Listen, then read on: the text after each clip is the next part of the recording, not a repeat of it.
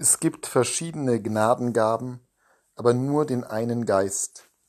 Es gibt verschiedene Dienste, aber nur den einen Herrn.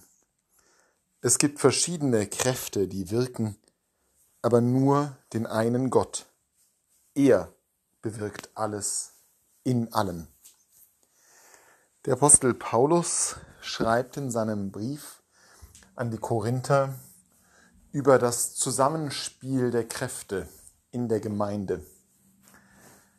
Ein Anlass ist wohl, dass es in der Gemeinde Streitigkeiten gegeben hat, dass nicht klar war, wer welche Position einnimmt. Er wird auch in dem Brief noch darüber schreiben, dass die Gemeinde wie ein Leib mit vielen Gliedern ist, wo jedes einzelne Glied seine wesentliche zentrale Funktion für den Leib hat. Es geht also darum, ein Problem zu adressieren, dass Menschen offenbar denken, die eine Position, die sie haben, das eine Amt, das ihnen zukommt, der eine Dienst, den sie übernehmen, sei besonders wichtig, sei überragend, sei wesentlich wichtiger als die der anderen. Und das führt uns natürlich mitten hinein in so viele Debatten, die nicht nur kurz nach dem Tod und der Auferstehung Jesu Christi in Korinth geführt werden, sondern eben auch in den Gemeinden der Jahrhunderte, ja Jahrtausende. Die Debatten, die dazu beigetragen haben, dass Kirchen sich gespalten, dass Menschen enttäuscht wurden, dass gegeneinander wichtiger wurde als miteinander. Und dabei führt uns der Apostel auf den Ursprung von Dienst und Amt, von Berufung und Aufgabe hin. Und das bleibt über die Jahrhunderte und Jahrtausende von bleibender Bedeutung und Aktualität. Es gibt nur einen Geist, nur einen Herrn, nur einen Gott und er bewirkt alles in allen. Oder wie es ein paar Verse weiter heißt, das alles bewirkt ein und derselbe Geist, einem jeden teilt er seine besondere Gabe zu, wie er es will. Und ein erheblicher Teil der Streitigkeiten, die entstanden sind, kommt ja daher, dass man sich selbst zum Herrn darüber macht, was wichtig ist, welche Aufgabe bedeutend ist, wie und von wem diese Aufgabe am besten ausgeführt wird. Paulus aber erinnert uns daran, dass es Gott ist, der die Gnadengaben verteilt, dass es Gott ist, der beruft.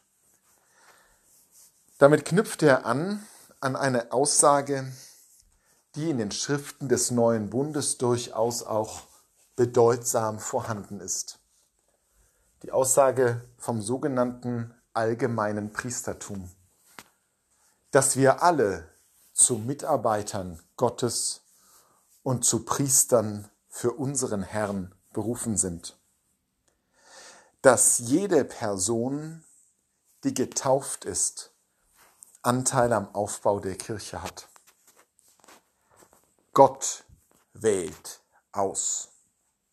Und auch wenn wir natürlich gewisse Vorauswahlen treffen, wenn die Kirche auch entscheidet, welche Person welches Amt übernehmen darf und soll, so ist doch ganz klar, dass die letzte Entscheidung bei Gott liegt, dass die Kirche hier nur Sachwalter des Geistes ist und dass jede Behauptung, die wir aufstellen, sei es um einen Status quo zu verteidigen, sei es um Reformen, Veränderungen einzufordern, nur unsere persönlichen Meinungen sind. Dass Gott allein entscheidet, wer zu verkünden hat, wie zu verkünden ist. Und das führt natürlich Institutionen in ein gewisses Dilemma. Sie müssen Entscheidungen treffen, sie müssen Ja und Nein sagen und daran wird auch kein Weg vorbeiführen. Dass bestimmte Aufgaben beschrieben, Ämter festgelegt und Inhaberinnen und Inhaber der Ämter bestimmt werden. Aber das wird nur so lange gut gehen, wie nach bestem Wissen und Gewissen versucht wird darauf zu hören, was der Gott unserer Väter, der Gott, der diese Kirche zum Dasein gerufen hat, will, was der Geist für uns vorgesehen hat. Denn er teilt die Gaben zu, wie er es will. Darauf zu hören, ist eine wesentliche Aufgabe von Verantwortlichen in Kirchen und in Gemeinden. Niemals aufhören mit dem Hören. Nur so können wir versuchen, an Gottes Willen Stück für Stück näher heranzukommen.